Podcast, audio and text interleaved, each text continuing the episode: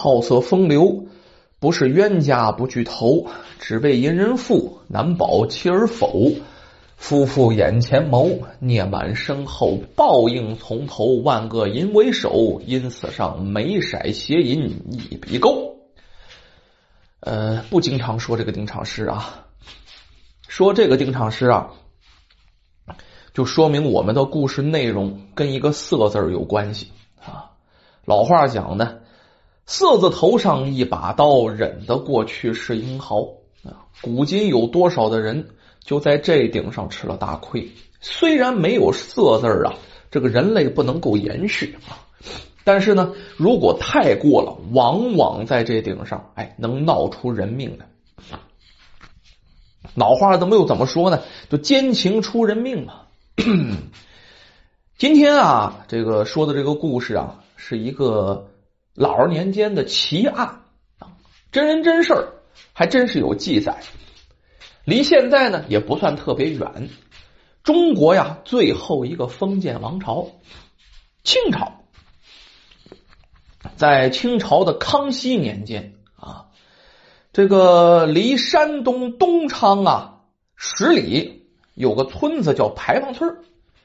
你说这村子其实 不是特别大啊。也就七八户人家，当然你说这七八户一户就两个人的不现实。那个时候户也大啊，每一户人家呢可能也有那么个七八个人，所以说形成这么一个小村落。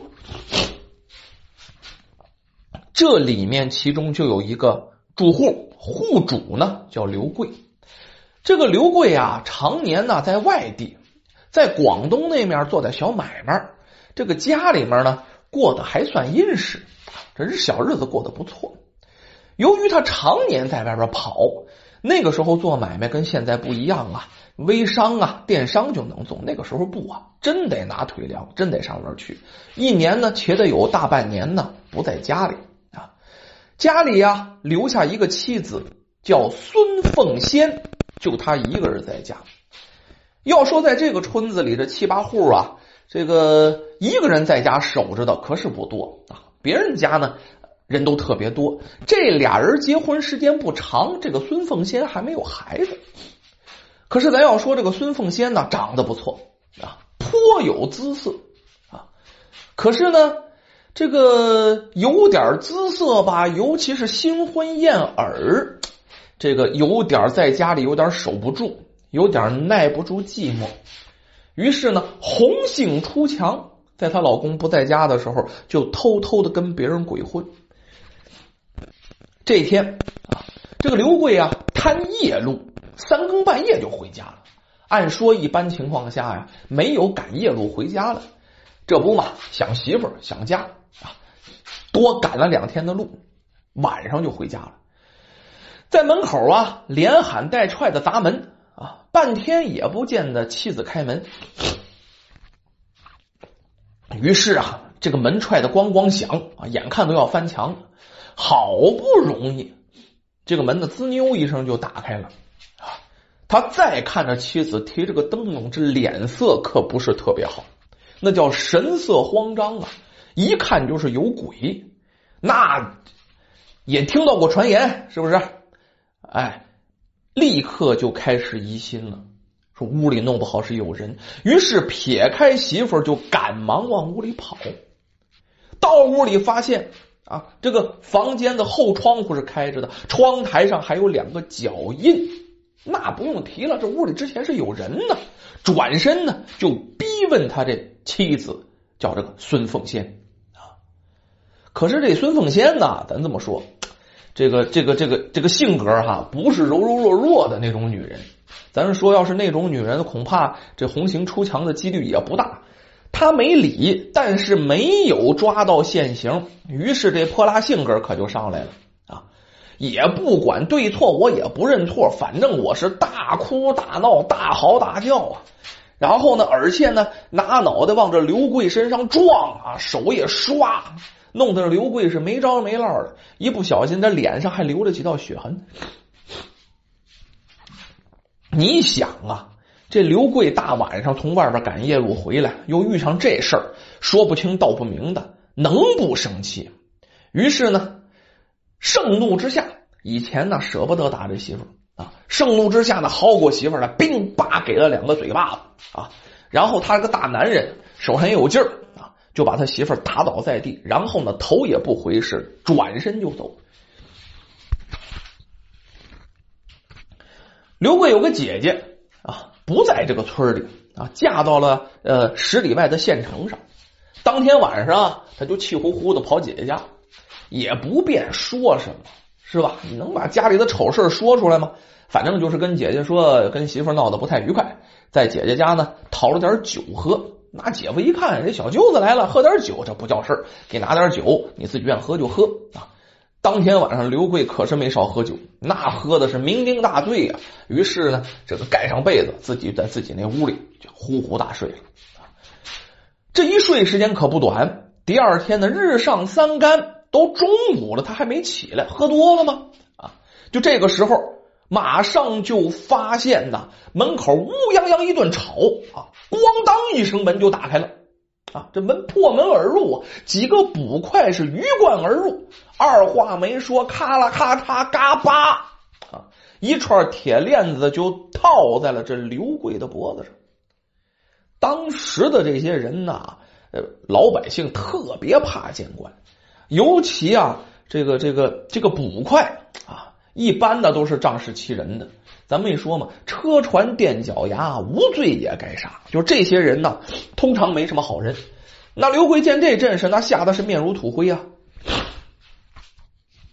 就赶紧问啊啊，官爷，官爷，官爷，这个这个小人身犯何罪呀？这这您抓我干什么呀？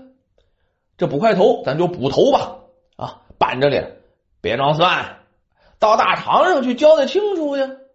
于是呢，不容这刘贵芬说，三下五除二，列着膀子啊，拖拖拽拽，推推搡搡的，就给拖到了县衙啊。为什么刘贵会给抓到县衙？原来呀，这刘贵有个邻居叫牛三儿，就借饼住着啊。今天一大早上呢，这牛三儿家过得不太好，这个米呀接济不上了啊，这个有点饿得慌，是吧？这工钱没发下来。今天早上呢，就要到这个刘贵家借米。咱不说嘛，昨天晚上门是开着的呀，是不是？今天到他家的门，门插过也没锁。这门刚一推开，然后里面的一幕就惊呆了。为什么呢？只见呢，这孙凤仙呢倒在地上，那叫面目狰狞，死的特别恐怖。这一看就死了很长时间了。这牛三儿哪见过这个？是直吓得是魂飞魄散的，嗷嗷喊呐！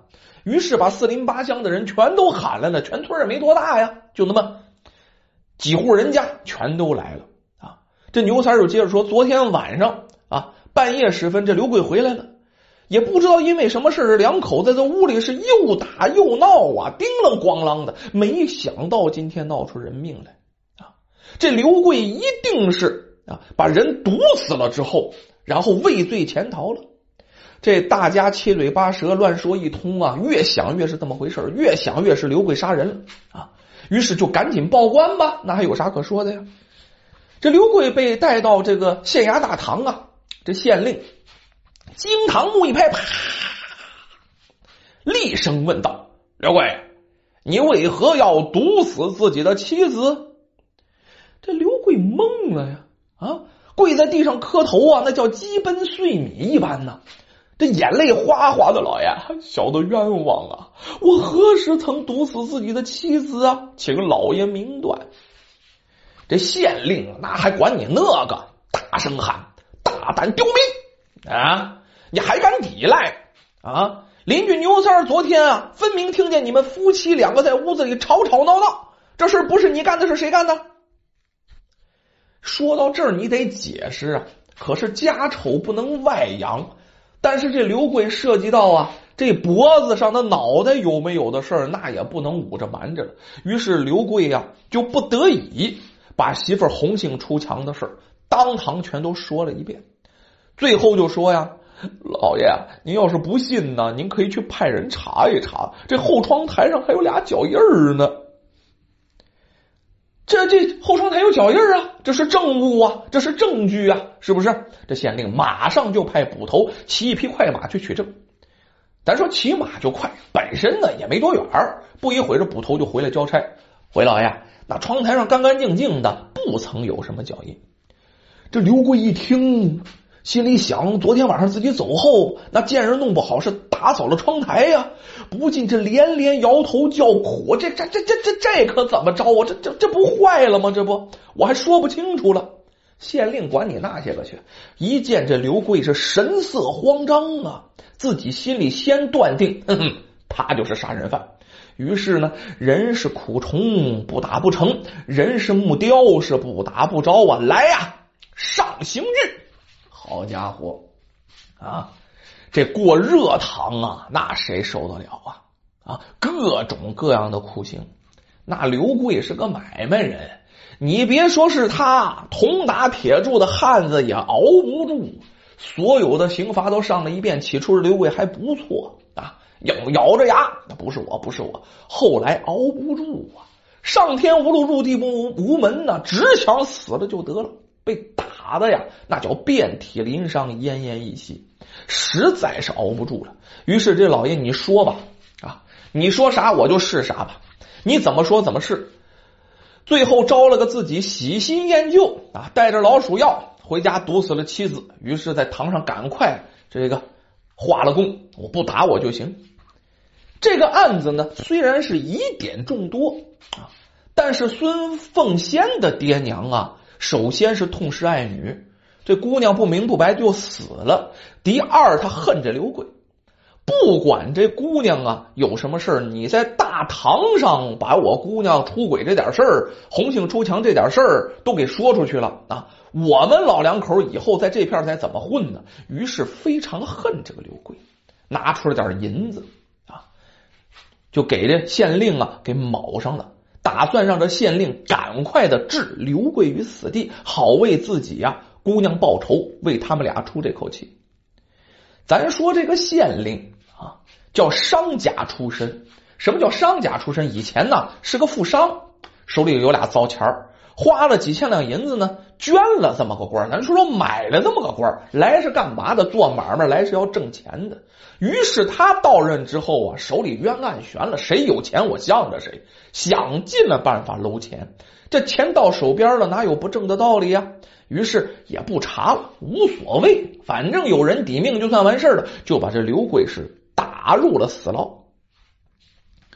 时间不大呀，这个案子啊得往上报啊，死刑的案子嘛，是吧？他不能够就是一个县令，哎，就给审结了。往上报，往上报是什么地方呢？济南府要复审。济南府的知府啊叫周志成，这个人为官清廉，正经科考出来的科班出身，这个断案呢也相当有一套，也受过名人的指点，高人的传授。他看这个案宗，发现这个刘贵可不像个杀人犯啊。于是呢，一遍一遍的仔细看这个卷宗的记录，发现这里面啊好多这个这个有不能自圆其说的地方，不合理呀。那你比如说那个东昌县呢，不是一个小地方，有卖老鼠药的呀。这刘贵为何要千里迢迢？这个从广东，然后买那老鼠药啊，一度一路带着老鼠药，这是干嘛的呢？再者，如果真是刘贵杀了人，他有的是时间远走高飞呀，或者找个地方躲起来一眯，谁能抓住他呀？他跑他姐家喝酒，等着抓还是怎么回事呢？于是哈，他呢，这个还真把这回事当回事了，来到这个东昌县的这个牢房里啊。这个没干别的，先去找着刘贵，跟着刘贵推心置腹的说：“说你这案子，我觉得有些不明的地方，你不要害怕啊，把这事情的经过大胆说出来，本官一定替你做主。”刘贵本来在牢里就等死了，谁知道啊？牢门打开，天上掉了个包青天，那谁不想活呀？是不是？就全部的把原来的口供全全推翻了，为什么呢？屈打成招的不是吗？哎，把自己的冤情是一五一十的全说了。这周大人心里有数了，哦，是这么个事这确实是个冤案。可是查这个案子，别人干不了。既然我接手了，我就一定要把这案子查清楚。后来他到了东昌县县县衙啊，首先呢，先弹劾了县令。就说这个县令你有问题哈，你你要这么断案可不行，先把县令臭骂一顿。这事儿你别管了，你来我来查。如果我这案子查清楚了，我再想办法收拾你。这县令啊，吓得也够呛。回头又把捕快呀、仵作呀、证人呐、这个牛三儿啊等等等等都召集到一起，反正就是案子相关人员呗，反复问了很多问题，又跟这些人呢一起去勘察了案发现场，在案发现场非常细心的。搜索各种各样的线索啊！根据这仵作说呀，这个那孙凤仙呐死后浑身污紫，七窍流血，确实是有中毒的症状。毒药呢是下在他喝的鸡蛋汤里啊。可是他家的院墙很高，门窗也非常结实。这凶手呢是怎么进屋的呢？这个啊又是怎么做的案的呢？哎，这周大人推断。啊那个凶手啊，可能跟着孙凤仙很熟，于是呢，就把他的邻居、亲朋好友，但凡认识孙凤仙的，啊，全都拿来一一审问。啊，这一天可是忙的不行，一连呢还忙了好几天。最后啊，所有人都有不在场证据，啊，又一一排除。这一下坏了啊！表面上看呢，这一定不是刘贵干的。可是呢，又不是相熟之人干的，那到底是谁呢？这一时间，这案子呀就陷入了僵局。这周大人无可奈何呀，没办法，也不能总在这待着呀，府里还有好多事只好打道回府，整天叫苦思冥想，茶饭不思。哎，咱说这一天，周大人再次拿起政务细细观看，把别的事处理差不多了啊，这个。还惦记这个案子，把那证物都拿到自己的就下榻的地方，拿出来一样一样的摆弄啊。突然，他就发现那个盛汤的瓦碗上有一个小孔，用手指轻轻一弹，声音十分沉闷，就这声音呢，不像是石葫芦的，里面啊像是空的一样。哎，于是他觉得这不对啊。拿接拿个硬物来，小锤子什么的，小小心心的，哎，把这瓦盆小小心心的啪给敲成了两半，就敲破了，一下子就发现问题所在了。原来呀，那个瓦盆表面上看不出跟别的盆有什么不一样，但是里面却大有文章啊！它的底部虽然很厚，但是空心的啊。为了增加它的重量和硬度啊，又安上了这个几个铁棍儿。就是它空心容易碎呀，他安上了几个铁棍儿，哎，这做的十分精巧。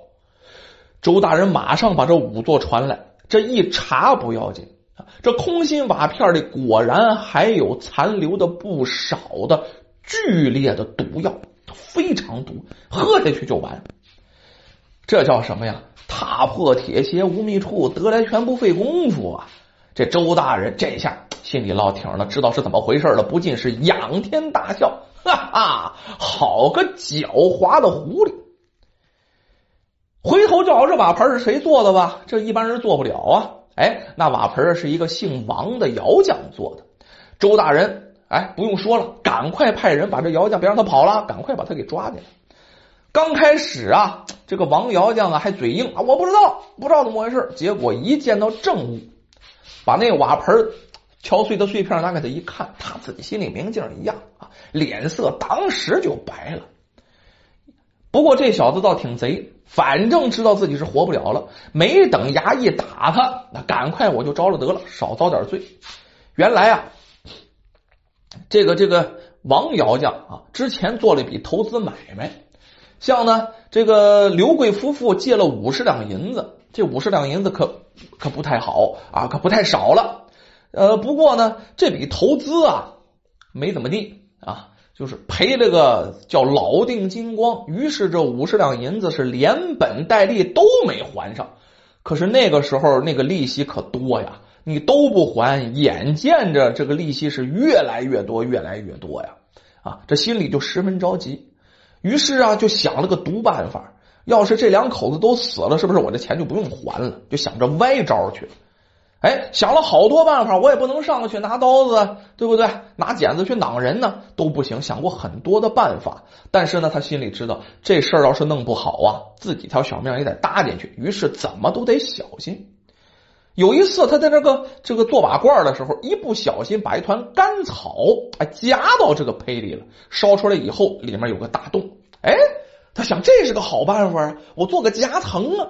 于是呢，就想出这个毒主意啊，设计出了一个呢空心的这个瓦盆，留下了一个呢针鼻大小的小孔在这盆底上，然后呢灌上那个巨型毒药，再拿白蜡把这给封上。哎，好价钱，半买半送的，就给了这个孙凤英。这孙凤英啊，一看这个想占点小便宜呗，这盆也不错，于是就把这个买了。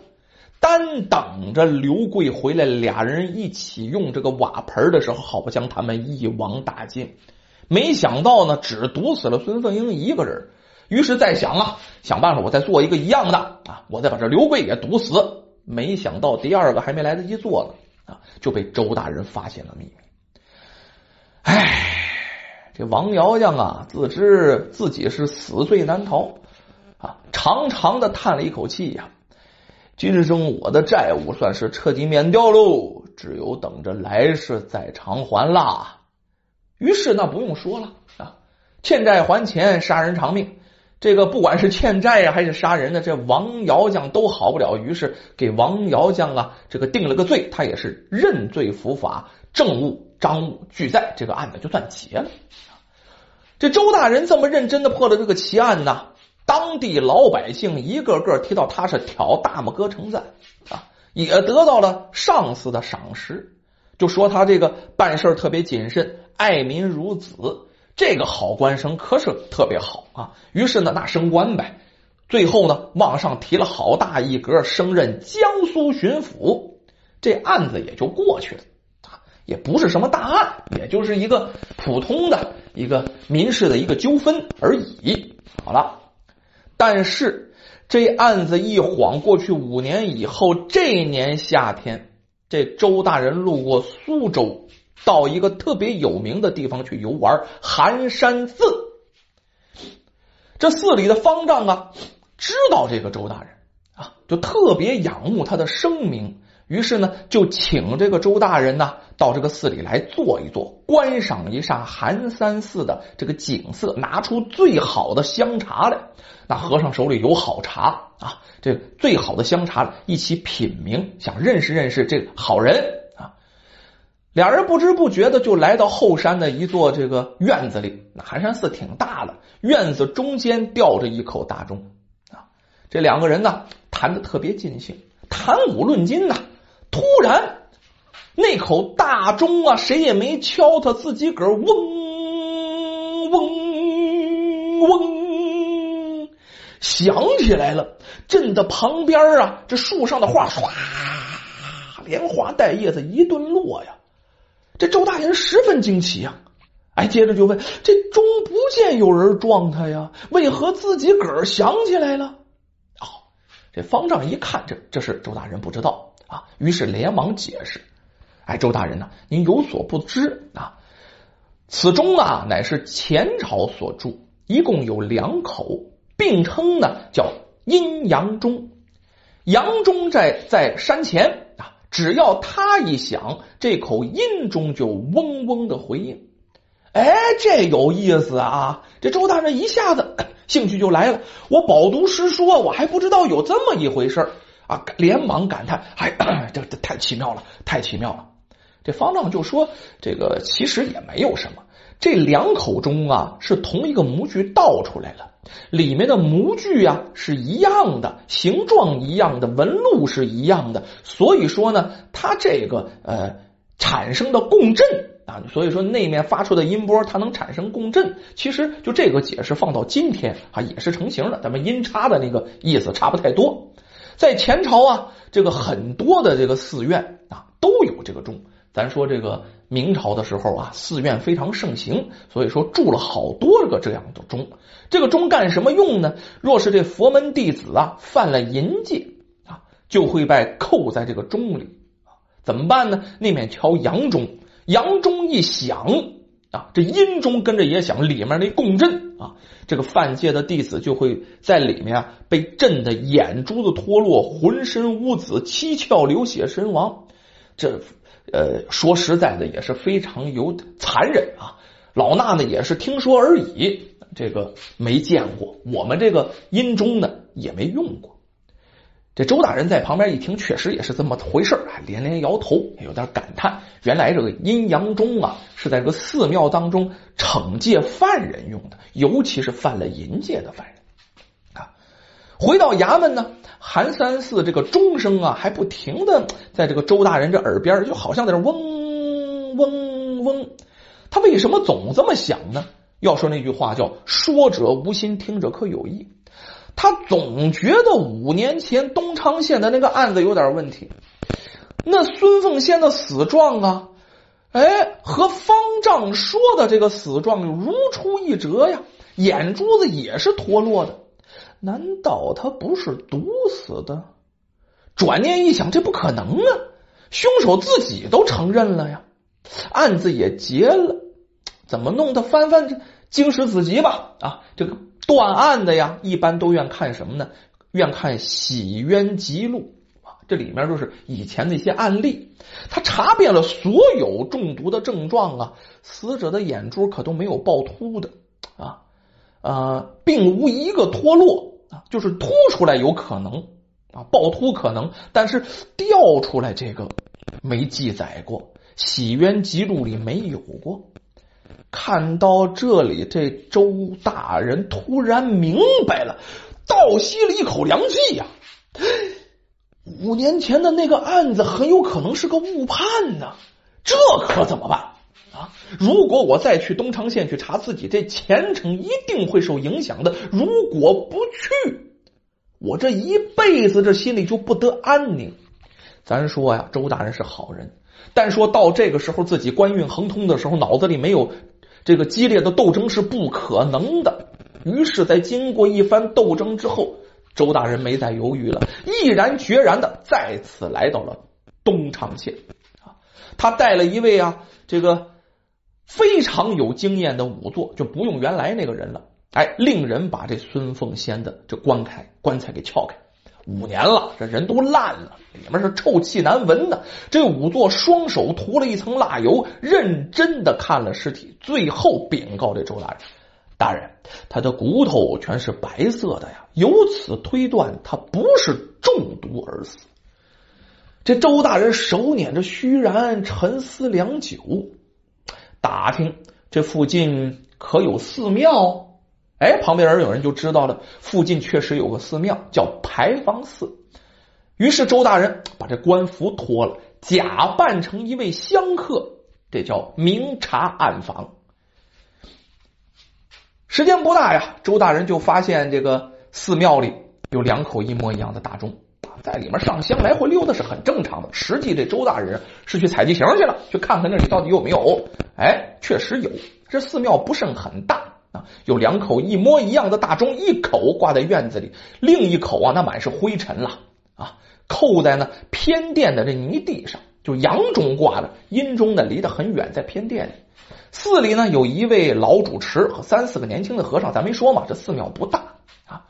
他想啊，这周大人就想啊，这钟啊得三四百斤，没有一定的力气，你肯定是掀不起来。他经过这这里面人挨个查哈，谁有力气，谁有可能有这力气，最后把这怀疑的目标定在两个这个身材比较魁梧的和尚身上。没事就聊着天呗，问问这俩人叫名啊。结果一打听，俩人也没加防备，他们一个叫净空，一个叫净觉。大人到寺门口，那捕快早在门口预备好了，一挥手，十几个捕快，七不啷当仓。然后就冲进了寺内，一拥而上啊！这净空和净觉还没不知道怎么回事呢，就给摁在了地上，五花大绑，那捆的跟个粽子似的啊！这周大人呢，说明自己的身份啊，就问这主持：“你们这两口钟是从哪里来的？为何只挂一口啊？”这主持也有点害怕，不知道怎么回事，但是大人问，咱得说呀。回大人，呃，他们留在本寺也怕有几百年了，那一口钟啊，就一直放在偏殿里，老衲也说不清楚原因。可是没人去动过它呀，就一直这么放着。这周大人呢，接着说：“净空净觉，有人告你们偷了东西，本官要惩罚你们，把你们放进那钟里关上一天，你们觉得怎样啊？”静觉听了一点都不害怕啊！这个一天不吃不喝的，这也没什么事儿啊，是不是？反正就是饿点呗，没有什么。可是你再看着净空，一听，那吓得浑身那叫瑟瑟发抖，是连连求饶啊！哎，一看到这个，这周大人脸色呱嗒就落下来了。那刚才还算有点和颜悦色，这下脸色都变了，大吼一声。大胆净空，给我老实交代！五年前你是如何害死孙凤仙的？这净空啊一愣，然后懵了啊，痴痴的看着这周大人，知道毁了。他是刚才说的不是那么回事啊，他要问我这件事，自己中了计了。可是发现这件事已经败露了，反正自己也踏实了，扑腾一下子啊，瘫软在地上。这周大人就说：“天网恢恢，疏而不漏啊！你现在可有什么话要讲？”这净空长叹一声啊，哎，命该有此劫呀，终究还是还是不能挣脱哟。他哭了。接下来呀，净空就把所有的事都交代清楚。首先呢，五年前他和这孙凤仙叫勾搭成奸。一天晚上啊，他们正在一起狗扯羊皮的时候，没想到这这刘贵怎么半夜跑回来，在外边哐哐敲门？那能不害怕吗？是不是？搁谁谁都得害怕。奸夫淫妇啊，他吓得不行，连忙从后窗户就跑了。可是啊，他还算有心眼儿，没跑多远就躲在后面的小树林里。这刘贵前脚刚走，他后脚又折回来了啊。孙凤仙呢，做了个鸡蛋汤。啊，把这刘贵骂跑之后啊，你甭管他，咱俩先喝点汤定定神。结果他就说：“我们俩得了，一不做二不休啊，干脆我和尚也不干了啊！你也爱我，我也爱你的，是不是？咱俩就远走高飞。”于是俩人说到这儿啊，这个越说越兴奋，越说越高兴。咱那早走啊，这个比晚走要强。于是两个人汤没喝啊，就匆匆的回到这牌坊寺。为什么呢？这净空啊，有点东西啊。就是拿点钱什么的，收拾收拾点行李，去拿自己行李。然后呢，他就让这个孙凤英啊躲在偏殿里等他，也不知道怎么回事。这孙凤英可能是太黑了啊，这个在里面一走道没小心，扑棱扑棱的弄出点响动来，啊，是全完全是无心之失，弄出点响动。这恰好这老和尚啊那天晚上出来解手，老人嘛前列腺不太好，出来解手，听到这偏殿没人呢。怎么有声儿啊？哎，怕有人上偏殿去偷什么桌椅板凳去，于是就喊着净空啊，净空，净空啊！这个这个，赶快有贼有贼！就喊着净空。这净空啊，生怕这主持发现了孙凤英，这庙里出现个女人，算怎么回事啊？于是就自己先跑到这偏殿里，他也有劲儿。哎，你说把这大钟搬走不现实，掀个缝儿没有问题呀？哎，把这大钟掀了个缝儿，让这孙凤英你想这里待着。这老主持啊，掀不开。这主持拿着油灯进来看了一遍，就没有什么呀，是不是没发现呢？也没看见什么。这孙凤英这会儿已经在那钟里了哈啊，可能是自己耳音听差了，或者是野猫舞的，就没在意。于是呢，放了心就走了。您想折腾这一宿啊？当时刘贵回家的时候就已经三更半夜了，他们再到寺里再接着头一折腾，这天呢已经蒙蒙亮。咱都知道庙里有撞早钟的时间呢，于是呢，那撞钟的和尚倒管你那个了，到点我就撞钟啊，咣咣咣，几声钟响之后，这净空没当回事啊，还以为呢他那相好在那钟底下呢。这钟响之后，他赶快去见这个孙凤英，这一掀开钟一看，那。吓得叫魂不守舍呀！那孙凤英满脸流血，已经一命归西了。他觉得这这这这这怎么弄啊？这这这这这这这事儿我跳进黄河也洗不清啊，吓得不行。于是那叫贼起飞智，为什么不把这件事栽赃到刘贵身上呢？于是恰好那天一大早起了大雾，那叫伸手不见掌，对面不见人呢。哎，他就把这个这个孙凤英的尸体拿个大布袋子扛上啊，悄悄的又扛回去了，往屋里一扔，就算完事之后的事啊，我们之前都知道了啊，咱就书不重叙。这主持啊，老和尚听到这儿啊，那叫须眉结炸呀，眼睛都要瞪裂了呀啊！说的就是气的，是一句话也说不出来啊！净空啊，悔恨的跟师傅说：“师傅啊，我不该犯了淫戒呀，更不该错上加错，嫁祸于人呐！”说到这儿，整个案子那叫真相大白了啊！这个周大人呢，令人打了净空一百大棍。因为什么？这这事儿罪罪不至死，他犯了个淫罪而已，判了个什么流放之罪啊？又自己呢写了一封文书，向刑部禀告了这件案情的真情实话，请求啊刑部一律处罚自己啊。刑部呢看这个案子也非常离奇，于是把这个案子往上一呈，就传到了皇上手里。这个皇上一看，嗯，觉得这个周大人呐，断案如神，而且呢，能够反躬自问，常常自省，不把自己的过失隐瞒着，觉得这是一个难得的人才。不单赦免了周大人的罪过，而且呢，还把自己呀书桌上的一方上好的端砚赏给了周大人。这件事呢，也因此传为佳话。